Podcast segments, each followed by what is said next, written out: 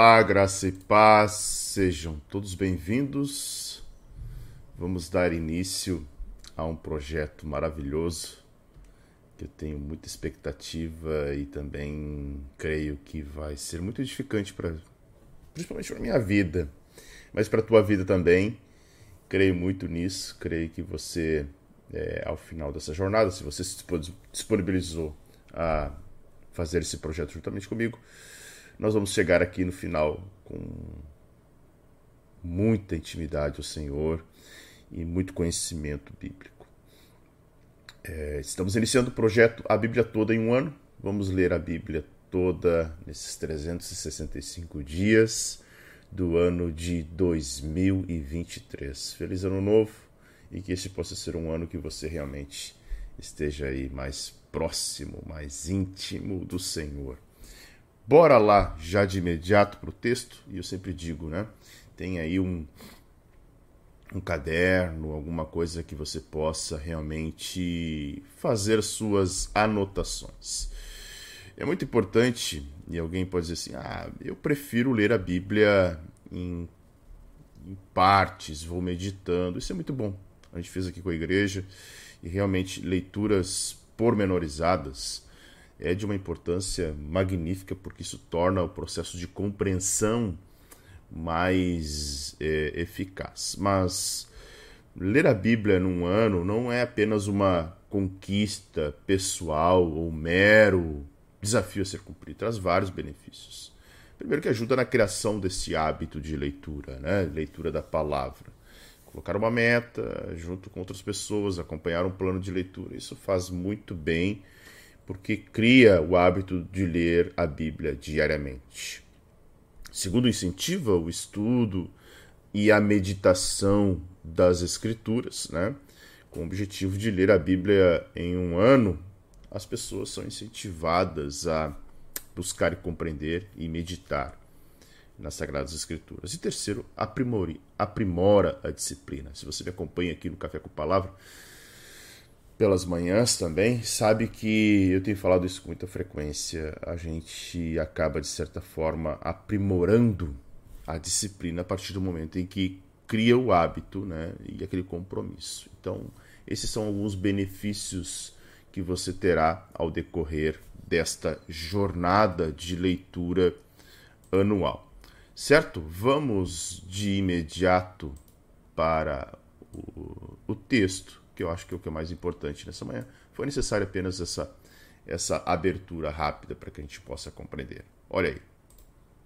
Bora para o texto. Vamos lá.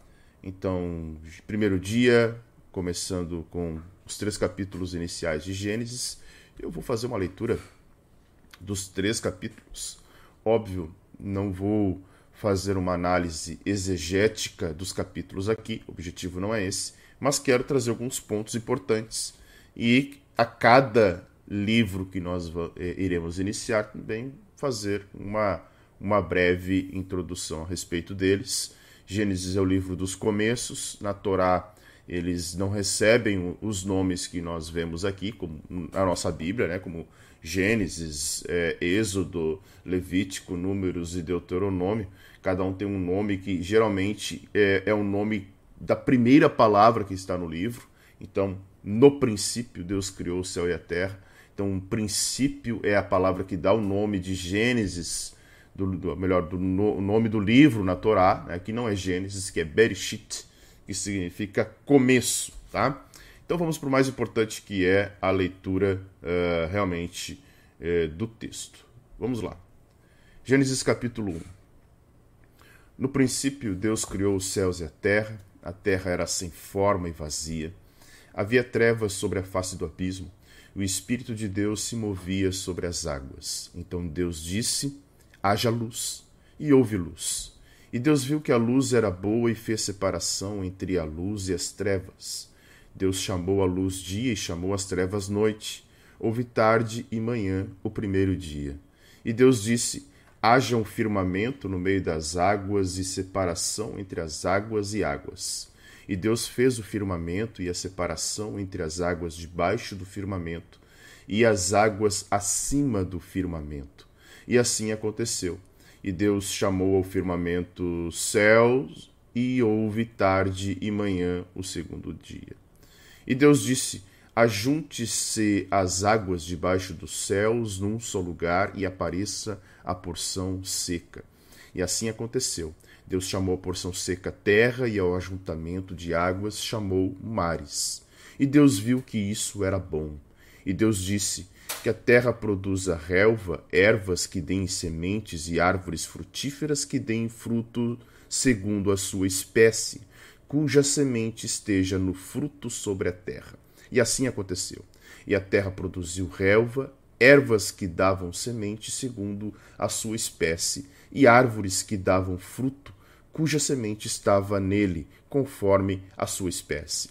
E Deus viu que isso era bom. Houve tarde e manhã o terceiro dia. E Deus disse: Que haja luzeiros no firmamento dos céus para fazerem separação entre o dia e a noite, e sejam eles para sinais, para estações, para dias e anos, e sirvam de luzeiros no firmamento dos céus para iluminar a terra. E assim aconteceu. Deus fez os dois grandes luzeiros, o maior para governar o dia e o menor para governar a noite. E, e fez também as estrelas, e os colocou no firmamento dos céus para iluminarem a terra, para governarem o dia e a noite, e fazerem separação entre luz e as trevas. E Deus viu que isso era bom. Houve tarde e manhã o quarto dia.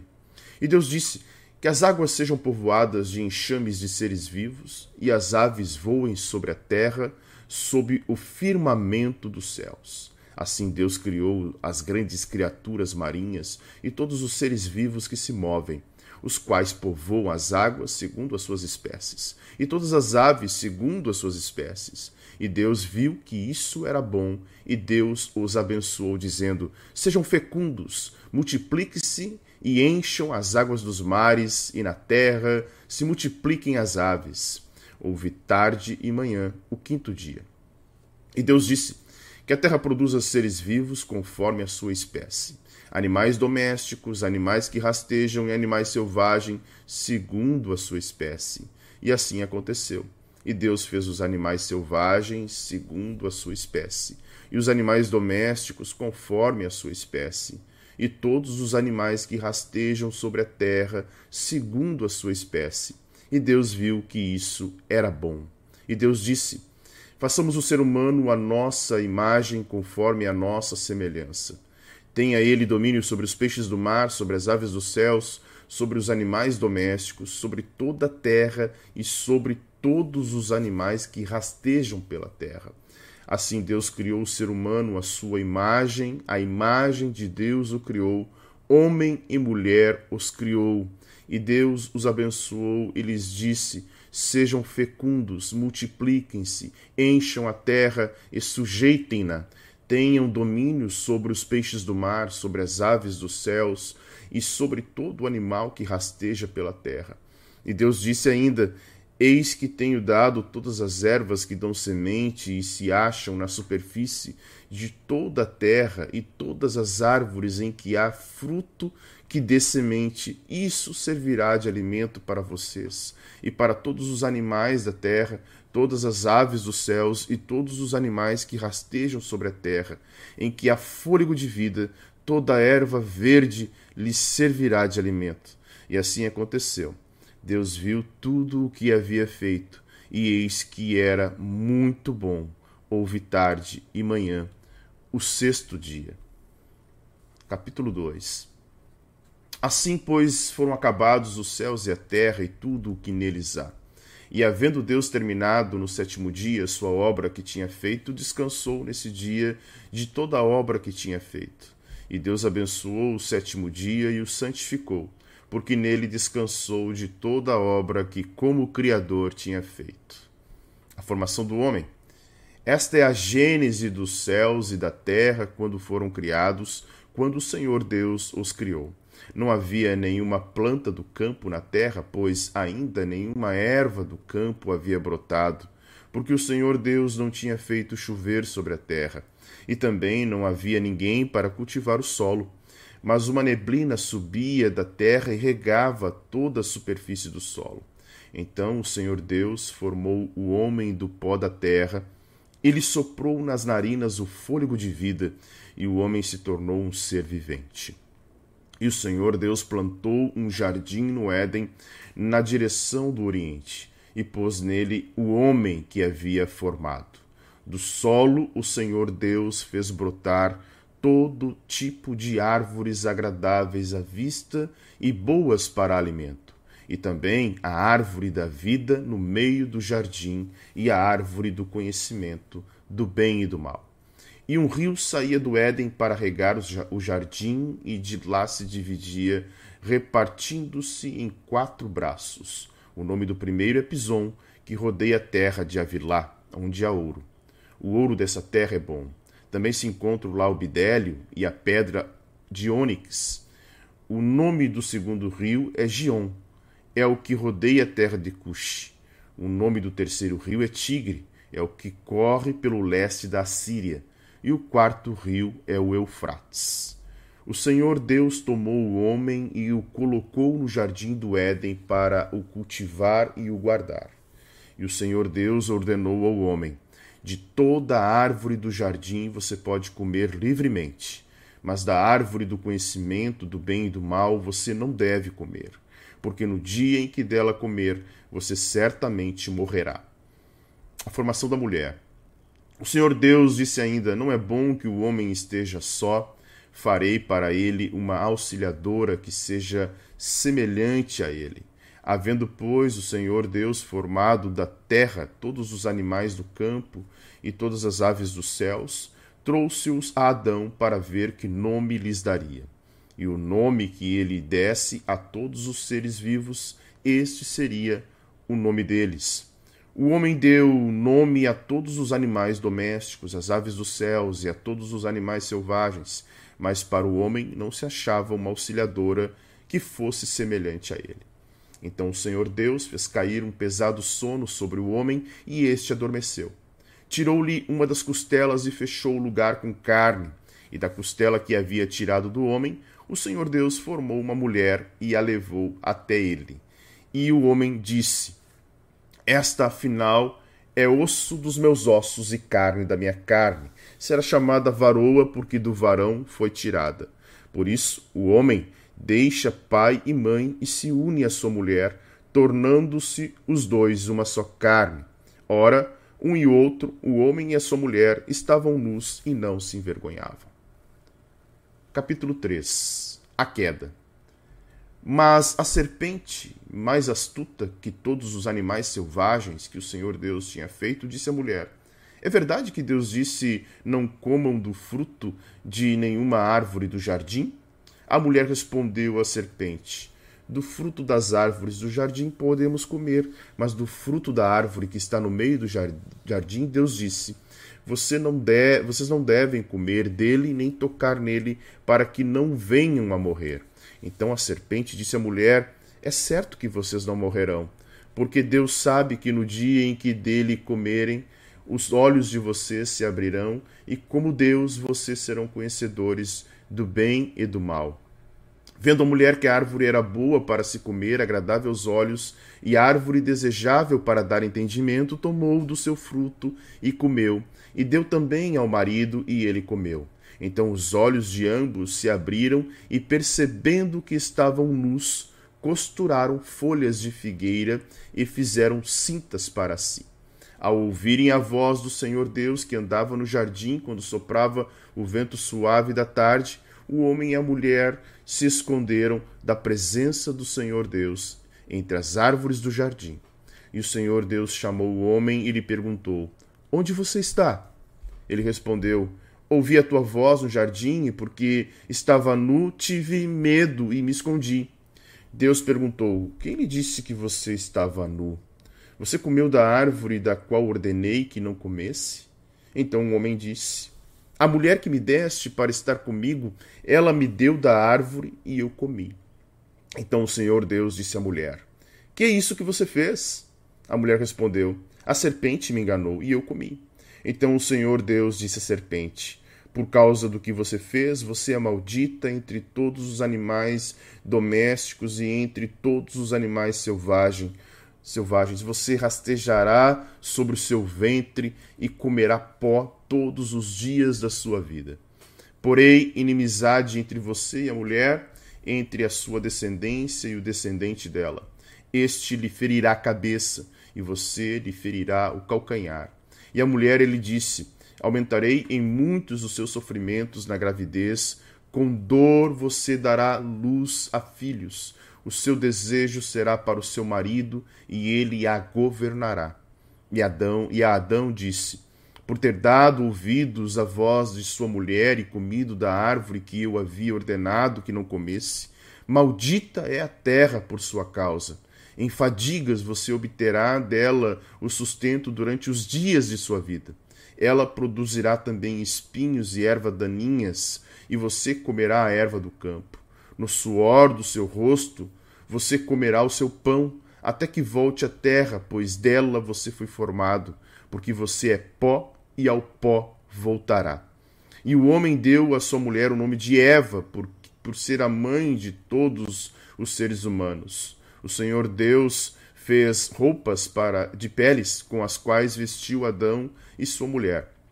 Então o Senhor Deus disse: Eis que o homem se tornou como um de nós, conhecedor do bem e do mal. É preciso impedir que estenda a mão e tome também da árvore da vida, coma e viva eternamente. Por isso o Senhor Deus o lançou fora do jardim do Éden para cultivar a terra da qual havia sido tomado. E depois de lançar fora o homem, Deus colocou querubins a leste do jardim do Éden e uma espada flamejante que se movia em todas as direções para guardar o caminho da árvore da vida. Esse, esses três primeiros capítulos são os capítulos de hoje, mas há uma profundidade gigantesca em Gênesis, porque vivemos um período de é, extrema relatividade em relação à fé, à crença e à verdade. Gênesis não é um livro científico, embora é, muita, muito do que a ciência estuda está aqui. A ideia de Gênesis é para explicar, primeiramente, a existência de Deus, explicar a origem do homem, explicar também é, a origem da família, e principalmente também a origem do mal e a origem da graça, né, e a salvação pela graça, e explicar que haverá um juízo. E eu quero é, rapidamente compartilhar com vocês aqui uh, algumas, algumas anotações importantes que nós podemos fazer nesse texto aqui, e é muito importante que você compreenda isso. Então, como eu disse anteriormente, uh, esses três primeiros capítulos eles remontam e apresentam uh, a história da criação. Há algo bem interessante nesses três primeiros capítulos que muitas pessoas muitas vezes não compreendem, que são os dois relatos da formação do homem no capítulo 1 e no capítulo 2. Na verdade, o primeiro capítulo ele é um capítulo que mostra realmente a sequência de todas as coisas e a criação de todas as coisas durante os seis dias de criação. E o capítulo de número 2 é o capítulo onde é, apresenta o descanso do Senhor e ele é como se ele retornasse para o sexto dia da criação e ali ele detalhasse um pouquinho a respeito disso. Então, algumas coisas que você precisa entender nesse capítulo aqui. Então, no princípio, é a palavra que dá é, nome ao livro de Gênesis. Né? Gênesis é o princípio, é o começo, o começo de todas as coisas, começo é, é, da criação, o começo da família, o começo do casamento, o começo do pecado, o começo do. É, é, o, é o livro das origens, né? Então, por isso que esse nome é, no, é, no texto original, ou no texto que nós poderíamos chamar a Torá, vai se chamar né, de Berishit, ou seja, começo. Tá? Uh, outra coisa muito importante do capítulo primeiro, óbvio que eu não vou fazer uma análise aqui de todos os versículos, é algumas coisas rápidas que você precisa entender. A palavra Deus aqui, a palavra utilizada para Deus aqui é Elohim, é o Elohim, como alguns chamam, né? Elohim. É interessante Elohim porque é o seguinte: Elohim é a palavra usada para é, deuses. E aqui há uma expressão muito interessante a respeito de Elohim, porque Elohim aqui já mostra é, por que, que, alguém usaria, por que, que o autor usaria deuses né, para dizer que no princípio Deus criou. Porque aqui já tem um exemplo da Trindade, aqui já, já demonstra a atuação da Trindade. Né? A atuação da Trindade é muito importante. Uma coisa também que acontece e é muito interessante de nós é, discutirmos é o que existe a chamada teoria do hiato entre o, o versículo 1 e o versículo de número 2. Nós não sabemos o período que existe aqui né, é, entre este primeiro versículo, tá? Até o final do versículo número 2. Não sabemos a quantidade de anos que existem entre é, é, esses, dois, esses dois versículos. Há quem diga né, e defenda que aqui está chamada a teoria do hiato, ou seja, Deus fez uma, uma primeira criação e depois, com a queda de Lúcifer, a terra tornou-se sem forma e vazia. Até é bem interessante porque algumas traduções é, permitem essa, essa utilização aqui de dizer o seguinte: que a terra, aqui, ó, a terra era sem forma e vazia, algumas traduções vão dizer a terra tornou-se, ou a terra estava sem forma e vazia. Tá? Então, essa ideia de que um, a terra teve uma primeira criação e depois, com a queda de Lúcifer, uma segunda, ela é uma inferência, ou seja, não, não há evidências, não há relatos que realmente comprovem isso. Então, essa teoria de que uh, houve uma primeira criação e depois o Senhor reordenou o caos não passa de teoria, uma teoria que não tem como refutar né, em partes e também não tem como comprovar, certo?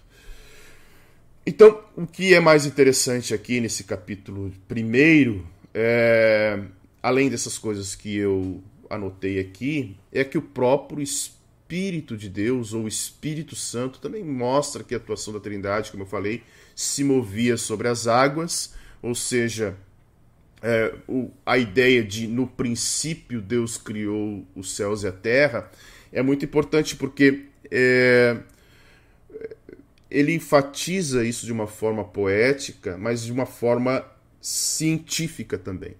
Né? Embora a Bíblia não, é, não seja um livro científico, como eu costumo dizer.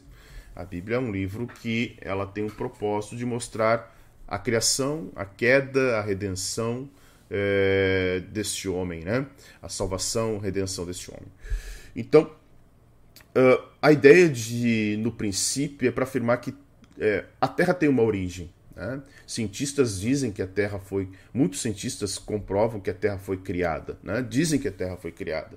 Ou seja, é, a, a, própria teoria de uma formação de uma Terra pela poeira cósmica, o Big Bang, é, um, é uma teoria de criação. Né? Então, o criacionismo ele é, ele é a evidência desse texto é, do primeiro capítulo de Gênesis aqui que é preciso compreender, né? E aí depois, durante todo o capítulo primeiro, o Senhor vai é, é, construir, criar, né? desenvolver tudo aquilo que está é, narrado nos seis primeiros dias. E aí no capítulo de número. É, ainda no capítulo de número. Número, número 1, um, é importante nós ressaltarmos ainda duas coisas aqui. Né?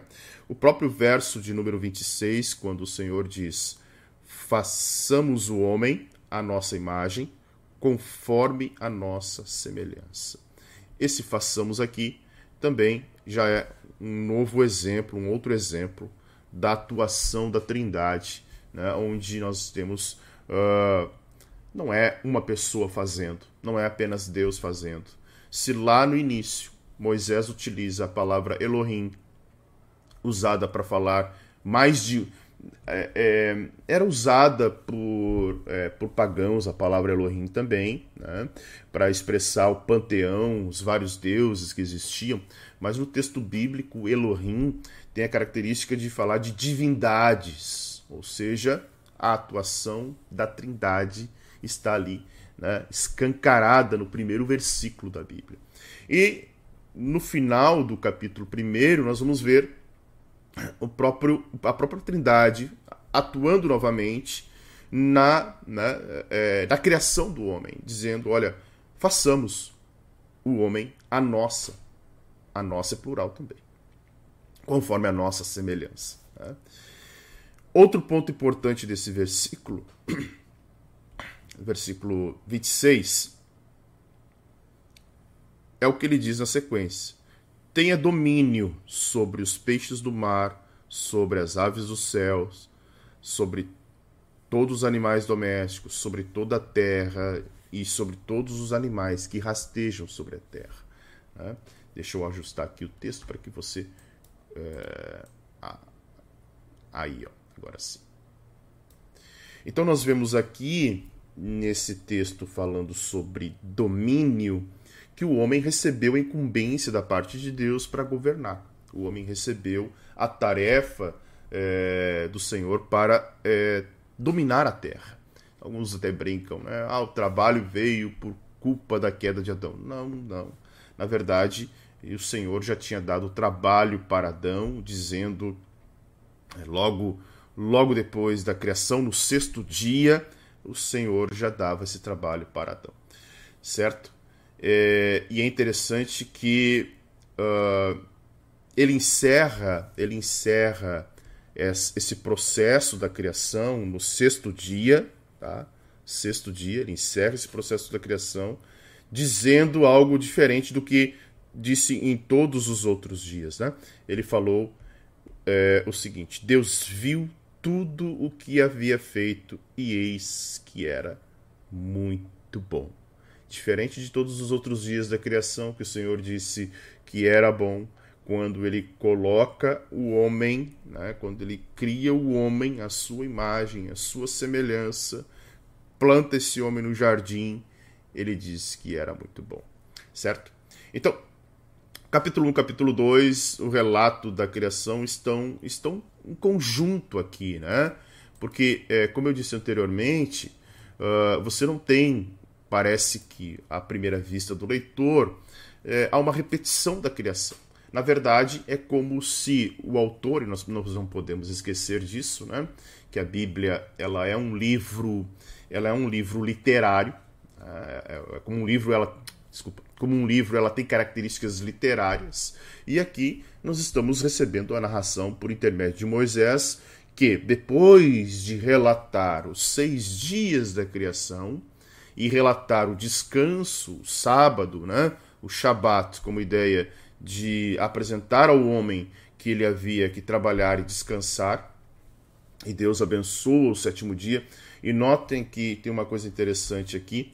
É, a Bíblia fala que Deus é, é, abençoou e santificou o sétimo dia. Não tem aqui uma ordenança para Adão para que ele guardasse o sábado. Essa ordenança vai vir apenas com a lei mosaica. Tá? Uh, e aí sim há algo bem interessante é, que o Senhor vai falar por intermédio de Moisés. A Gênese. Né? Gênese. Quando nós é, lermos, por exemplo, Mateus, que fala sobre, é, principalmente o primeiro capítulo, que fala sobre a genealogia de Jesus, é muito comum nós vermos no texto original a palavra Genesis, né? ou seja, gerou. É, gênese é gerar, é criar. Né? Então, é, o capítulo 2 é, um, é uma abertura, é um adendo é, agora pormenorizado do sexto dia da criação, certo? Então, à primeira vista, nós podemos pensar o seguinte: olha, é, bom, é, o autor aqui, por qual motivo ele repete agora é, a criação? Porque fala no capítulo 1 que Deus formou o homem, no capítulo 2 fala que Deus formou o homem.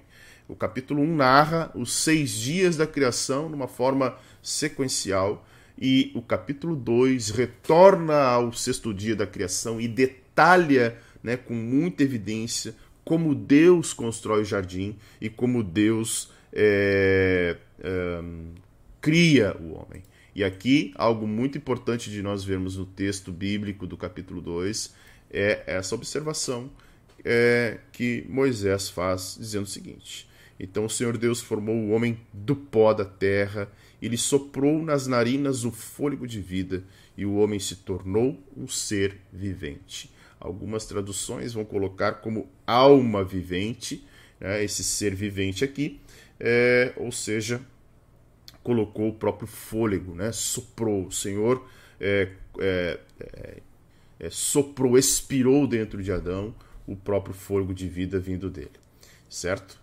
É, o capítulo de número 2 ainda vai narrar aquilo que eu falei anteriormente, que é a uh, plantação do jardim. Né?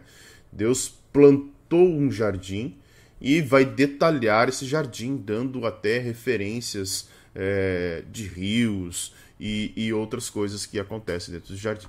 Um fato importante ainda dentro desse, capítulo 2 é o que o Senhor vai dizer no final dele, né? dizendo: Olha, é, o homem, ao homem foi dado o trabalho de cultivar e guardar o jardim.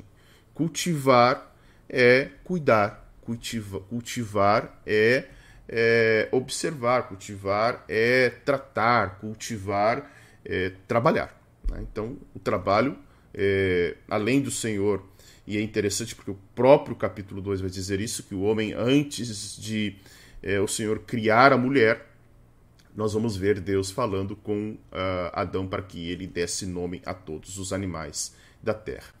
E aí sim, no capítulo 2, encerrando esse detalhamento da criação, porque se tu volta para o capítulo 1, um, vai ver Deus dizendo: é, façamos o homem a nossa imagem, conforme a nossa semelhança, e vai dizer: multiplicais e sede fecundos. Ou seja, quem? Só o homem?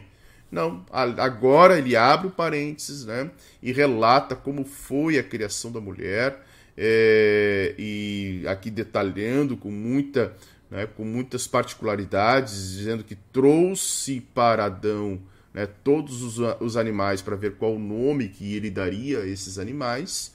E a Bíblia diz que o homem deu né, nome a todos os animais domésticos, a todas as aves e a todos os animais selvagens, e não se achava nenhuma auxiliadora. Preste atenção nessa palavra aqui. É uma palavra que no nosso vocabulário ela, ela ganha uma fraqueza em relação ao texto original. Mas toda vez que a palavra auxiliador aparece, principalmente no Antigo Testamento, tá? E a palavra auxiliador aqui é a mesma utilizada para quando Deus né, é, aparece como auxílio ao povo de Israel, e essa palavra significa aquele ou aquela que vence batalhas. Então, olha que coisa interessante. Não é simplesmente uma ajudadora, né? não é simplesmente uma auxiliadora. E aí nós vamos ver Deus, é, depois do, da criação, instituindo né, o casamento. Olha que coisa interessante. Então, o casamento, né, e aqui está nesse relato a criação da mulher e a criação do homem. Primeiramente, o casamento né, que o Senhor faz aqui, né, e aqui relata muito legal que, o que próprio, é, próprio Adão vai dizer, e muitos e muitos né, que acabam sendo incautos aí de olha, Adão tinha uma primeira mulher que se chamava Lilith. Primeiro que essa Lilith está só no folclore judaico, assim como existe o folclore brasileiro. O que é o folclore? É aquilo que, né, fábulas, né, animais que têm vida, um, mula sem cabeça, saci pererê, está no folclore brasileiro, a gente sabe que não existe. A Lilith está apenas no folclore judaico.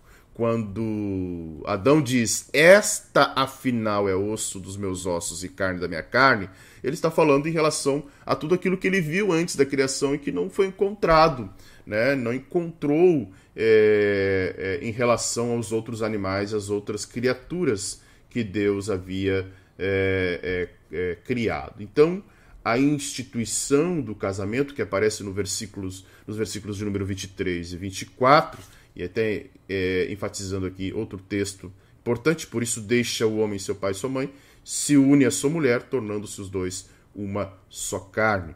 Então, esse casamento aqui é a solução para, primeiro, a solidão do homem, né? É, o Senhor Deus disse: não é bom que o homem esteja só.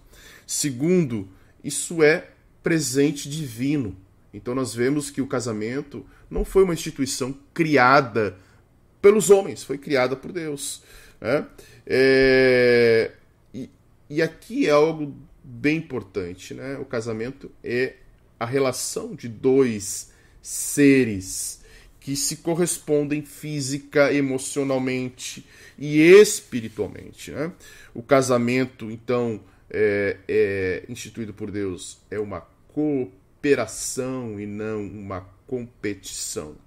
E dentro deste casamento, é o casamento é uma parceria, ou seja, não há uma relação aqui entre superioridade e inferioridade, certo? Então isso é muito interessante de nós vermos neste capítulo de número 2. E aí vem o capítulo de número 3, que ele é tão importante quanto os outros dois capítulos, porque relatam a queda. Né? É, sem, sem essa introdução, sem esses capítulos, ficaria muito difícil de compreender a Bíblia. Sem o capítulo 1, 2 e 3 de Gênesis, ou melhor, sem o livro de, Gênesis, seria muito, muito difícil de compreender a Bíblia. Então, é, é interessante que o Senhor vai dizer aqui algo muito importante a respeito da queda, né? E essa é a maior tragédia da história. A maior tragédia da história da humanidade está relatada no capítulo de número 3, que é a queda do homem. É, e a Bíblia vai dizer: olha. É... E aqui, primeira coisa que é importante nós relatarmos é que esse texto ele é literal. Tá? A Bíblia toda aqui nesse início, ela não é folclore, ela não é metafórica, porque se não houvesse a queda, não haveria necessidade de redenção. Esse é o primeiro ponto. Tá? Não existindo a queda, não há necessidade de redenção. E aqui é interessante, uh, há uma. Há uma. uma uma falsa interpretação e uma indução da serpente em relação é, a verdade que Deus falou para Adão e Eva: olha, não comam do fruto de nenhuma árvore do jardim. Tá? É, e é interessante que há uma outra coisa importante aqui: a, a serpente ela é um animal, tá? Então é, não se sabe corretamente né, como que é, e aí há várias interpretações em relação à serpente. Não é que a serpente era era um animal ruim, né? a Bíblia fala mais astuta que todos os animais selvagens, ou seja, maior esperteza, maior agilidade. Né? Tem aí várias formas de interpretar essa questão. É... Mas o que é importante é entender que esse texto ele é literal, tá? Então há, há, um, há uma importância de compreender isso que a serpente foi usada por Satanás. E ela diz: É verdade que Deus disse: Não comam de nenhum fruto, não comam do fruto de nenhuma árvore do jardim. Ou seja, vocês precisam se alimentar do que? De folhas. E Eva responde, né? E, e, e o que chama atenção aqui também é, é o versículo de número 4 nesse capítulo aqui, que é o que é Eva vai ouvir da serpente: É certo que vocês não morrerão. Porque Deus diz, sabe que no dia que deles dele comerem, os olhos de vocês se abrirão e serão conhecedores do bem e do mal. É, o que a serpente não diz para Eva é que quais os olhos que se abririam aqui. Óbvio que a serpente, né, uh, uh, usada por Satanás aqui, opa, deixa eu ajustar meu texto aqui, eu baguncei a caixinha. Usada por Satanás, o que, que a serpente vai induzir? A induzir o erro. Né? Então, é, não falou que os olhos que se abririam aqui era, eram olhos carnais.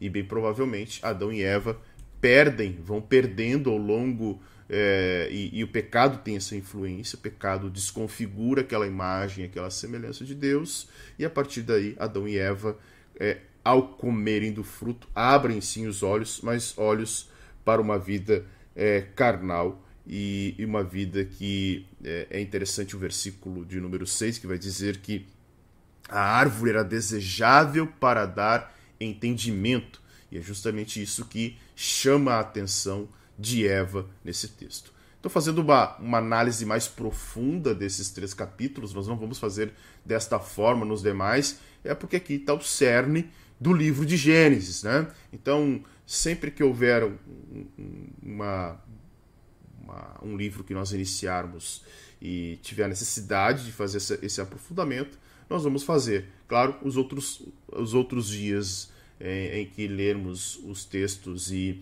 é, o plano, nós vamos fazer uma breve, um breve comentário, não assim de forma tão detalhada como é, estou fazendo nesse, nesse primeiro momento. Tá? Outra coisa interessante que chama, no, é, chama atenção no texto é o versículo 8, que diz que Deus é, andava no jardim quando soprava o vento suave da tarde. Né? O texto não diz claramente se Deus fazia isso toda a viração do dia, há quem interprete dessa forma, que Deus descia e se comunicava. Não há também como é, é, determinar no texto quanto tempo aconteceu da criação até a queda. Olha, quantos anos Adão viveu no jardim até que caísse? Há teólogos que acreditam que essa, essa queda foi, foi muito rápida, ou seja, Adão não viveu muitos dias no jardim é, e, e, já caiu. Então, mas isso tudo está no campo da inferência. Né? São especulações porque a gente não tem como afirmar. O texto ali, se fosse um relato, um diário de tudo, é, não sobraria. Olha, faltaria páginas para descrever, porque realmente né, aqui a ideia não é de transmitir um diário de tudo, mas princípios que regem a criação de todas as coisas. E a Bíblia diz que a partir do momento que eles comem, eles, eles identificam, os olhos se abrem, eles percebem que estão nus, costuraram folhas de figueira né, e fizeram cintas para si para tapar a nudez. O Senhor desce né, é, na viração do dia a viração do dia acredita-se que seja por volta das 18 horas, fim de tarde. É, o senhor desce, andava pelo jardim, chama o homem, o homem está escondido, pergunta para ele onde é que ele está. O homem diz que ouve a voz no jardim e se esconde porque estava nu. O senhor pergunta: por quem te disse que tu estava nu? Você comeu da árvore que te ordenei? E aí há o primeiro relato, né? E muitas vezes a gente diz: olha, é, a primeira coisa que Adão fez foi acusar a mulher. Na verdade, é, olha o que, que o pecado faz. De Adão não acusa a mulher. Adão acusa Deus. Preste atenção no texto que eu acabei de sublinhar. No final, aqui no rodapé. A mulher que me deste para estar comigo. Embora aparentemente Adão esteja esteja jogando a culpa para Eva, na verdade o que está acontecendo aqui Adão está dizendo que Deus é culpado, porque Deus deu essa mulher para ele. A mulher que me deste para estar comigo. Então, o homem, o homem distante de Deus, o homem pecador, o homem que é, é, está desligado de Deus, é, ele se torna inimigo de Deus. Por isso que Paulo vai dizer em Romanos 5, tendo paz com Deus, ou seja, é, é, a justificação por intermédio de Jesus Cristo nós temos paz com Deus. Né? Por quê? Porque agora somos inimigos de Deus. O homem caído é um, é um inimigo de Deus. E é isso que nós vamos ver no texto, certo? E aí, no final do capítulo 3, é, nós vamos ver Deus uh, é, ainda nesse diálogo com o homem, com a mulher, com a serpente, e aí uh, trazendo para ambos né, uh, a sentença, dizendo para a serpente: Olha, agora você é maldita entre todos os animais domésticos e entre os animais selvagens.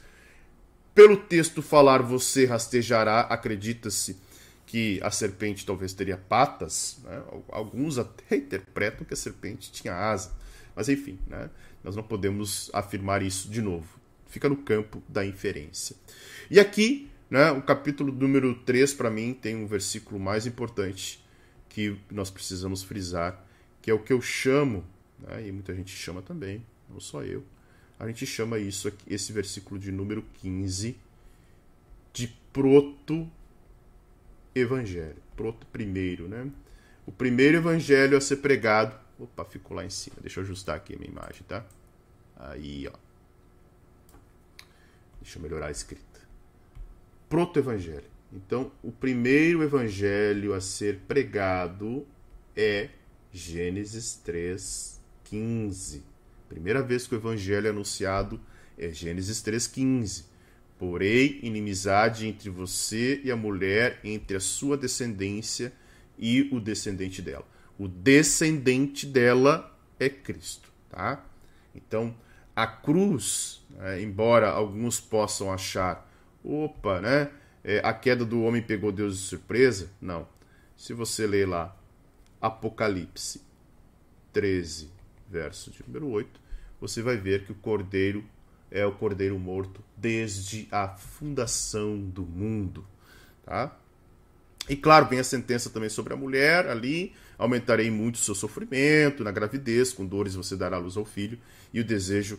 E aqui tem algo interessante também nesse texto, né, que é, o Senhor vai dizer: o seu desejo será para o seu marido, e ele a governará. Esse versículo é um versículo que é, é, tem sido causa de muita, mas de muita discussão. É, claro, lembrando, essa é a maior tragédia da história da humanidade. Né? É, aqui, quando Adão fracassa, né? fracassa, Deus traz esperança para o homem e para a mulher e traz uma promessa de vitória. O que nós vemos aqui é a, a ordenança de Deus para que o homem governasse, né? governasse a terra, governasse os animais, governasse tudo aquilo que o Senhor criou. É, olha, governe, governe e cuide, né? Gênesis 1, 26, 27. E agora nós vamos ver é, essa, essa luta constante entre, os homens, entre o homem e a sua mulher. Né? O seu desejo será para seu marido e ele é, e ele a governará. Então, é a disputa entre ambos, fora do plano de Deus, fora da vontade de Deus. Homem e mulher perdem aquilo que eu coloquei lá no início, né? Ah, o propósito de Deus a respeito do casamento, aqui que eu coloquei aqui, né? como uma, solu uma solução para a solidão do homem, é, uma solução, é, uma criação divina dois seres unidos física, emocional e espiritualmente em cooperação, principalmente em cooperação e em parceria. Então isso acaba de certa forma sendo afetado com esta queda do homem também. E por último, para encerrar aqui nossa primeira primeiro dia de leitura e essa análise inicial do livro de Gênesis e do começo do primórdio de todas as coisas, o quanto que esse jardim não se sabe muito se especula a localização do jardim, até pelos rios que aparecem no capítulo de número 2. Há um entendimento que provavelmente esse jardim né, hoje seria ali por volta da região do Iraque, né, não se sabe muito bem, né, mas pela posição dos rios que Deus, de certa forma, narra por intermédio de Moisés, dá a Moisés o entendimento ali, pode ser que seja Iraque, Kuwait, aquela aquela região do Oriente Médio. E aí, algo muito importante que a gente precisa observar nesse texto também é que nesse jardim aqui há duas árvores. Né? E o Senhor vai falar aqui: é, Eis que o homem, versículo 22, né? Eis que o homem se tornou como um de nós, conhecedor do bem e do mal. Como um de nós, conhecedor do bem e do mal. É preciso impedir que estenda a mão e tome também da árvore da vida. Algo interessante é que não havia uma ordem expressa por parte do Senhor para que Adão não comesse da árvore da vida. Havia uma ordem expressa para que não comesse da árvore do conhecimento do bem e do mal. O que o texto deixa implicitamente é que é, a, o fruto da árvore da vida estava disponível para Adão e Eva. Só que a partir do momento em que eles pecam, a partir do momento em que entra o pecado, nos parece que essa árvore da vida, então, que, a, que dantes estava disponível, agora não está mais. Né? Essa árvore da vida ela é uma tipologia para Cristo, tá? Vai aparecer em Apocalipse depois, 21, como cura para as nações. Então, a gente chama isso de tipologia, né? ou seja, o Antigo é, Testamento ele é sombra, então Cristo é a nossa árvore da vida. Então a árvore da vida, é, que talvez, e alguns perguntam, Adão era eterno? Olha, há muita especulação a respeito disso também. Será que Adão era eterno? Será que Adão ele ele comia, se alimentava da árvore da vida e a, e a árvore da vida é, lhe curava de qualquer outra coisa, o fato é que toda doença ela entra após a queda do homem. Né? Se o homem foi criado eterno ou não, ali barro formado e soprado é, é, em suas narinas, a gente não sabe. O fato é que ele tinha a possibilidade de se perpetuar, de a partir do momento que ele tivesse acesso à árvore da vida. O Senhor não proíbe que ele coma da árvore da vida. É, essa proibição vem após a queda para que ele também não coma, para que ele não estenda, não, impedir que ele estenda a mão, está ali no versículo, né? Deixa eu circular aqui para você ver, ó. Estenda a mão e também, né, da árvore da vida coma e viva eternamente. Então isso aqui é o importante desse texto. Certo? Completamos aí o primeiro dia do nosso plano de leitura. Uh, nos demais dias, uh, eu não vou fazer, óbvio, essa análise mais aprofundada aqui. É, claro, surgindo oportunidade, estaremos fazendo, faremos, faremos, faremos essa análise pormenorizada. É que o capítulo 1, 1, 2 e 3, realmente, ele tem uma importância muito grande. Eu sempre digo assim, se as, as pessoas entendessem, olhassem para a Bíblia Sagrada, né, como um, alguns atos de uma grande, de um grande teatro, poderíamos dizer assim, é, nós teríamos algumas cenas, né? É, criação, queda, redenção, glorificação. Então, se entendermos esses passos, entendemos a Bíblia. E dois, e, e na verdade, é, é, tudo, criação, queda e redenção, aparecem nos três primeiros capítulos de Gênesis. Deus criou tudo, Deus criou os céus e a terra, no princípio criou Deus os céus e a terra. Deus cria o homem, o homem cai e há uma promessa de redenção nesses primeiros capítulos. Certo? Que Deus abençoe você. É, voltando lá para a Bíblia, deixa eu compartilhar aqui. Então, olha lá, nosso primeiro dia está completinho. Depois eu coloco aqui, ó, muita gente já colocando, que legal, olha só. É... Vários comentários aqui, que bacana. Então você pode ir no texto do comentário ali também colocar o seu comentáriozinho. Eu vou curtir aqui todos os comentários que foram colocados. É, um bom dia para Gabriela, Marcos Pontes, Ivone, Ivoneide, Jaime e Marinês. Tem mais gente aí, né? Estamos com alguns vários espectadores online. Que Deus abençoe você. Ana Cláudia, bom dia, graça e paz. Então, concluímos o nosso primeiro dia. Ó, primeiro dia concluído. Fechamos aí. Né? Vou ativar o lembrete. Permitir. Aí, dia 1 de 365 dias. Rose, bom dia, Rose. Deus te abençoe. Então, acompanhe. Vamos lá. Primeiro dia desse plano. Talvez você é, nunca enfrentou um desafio tão grande. É um desafio. Vamos nos aprofundar na Bíblia, vamos ler a Bíblia, vamos estar mais próximos é, do texto bíblico. Acho que isso é fundamental para todo crente, para que ele viva e conheça as Sagradas Escrituras. Certo? Um bom dia a todos, feliz ano novo, que Deus abençoe, que você possa, nesse ano, estar mais perto dele, mais perto da sua palavra. O propósito desse projeto, a Bíblia toda em um ano, é justamente isso: que estejamos mais próximos do Senhor e mais próximos da Sua palavra neste ano.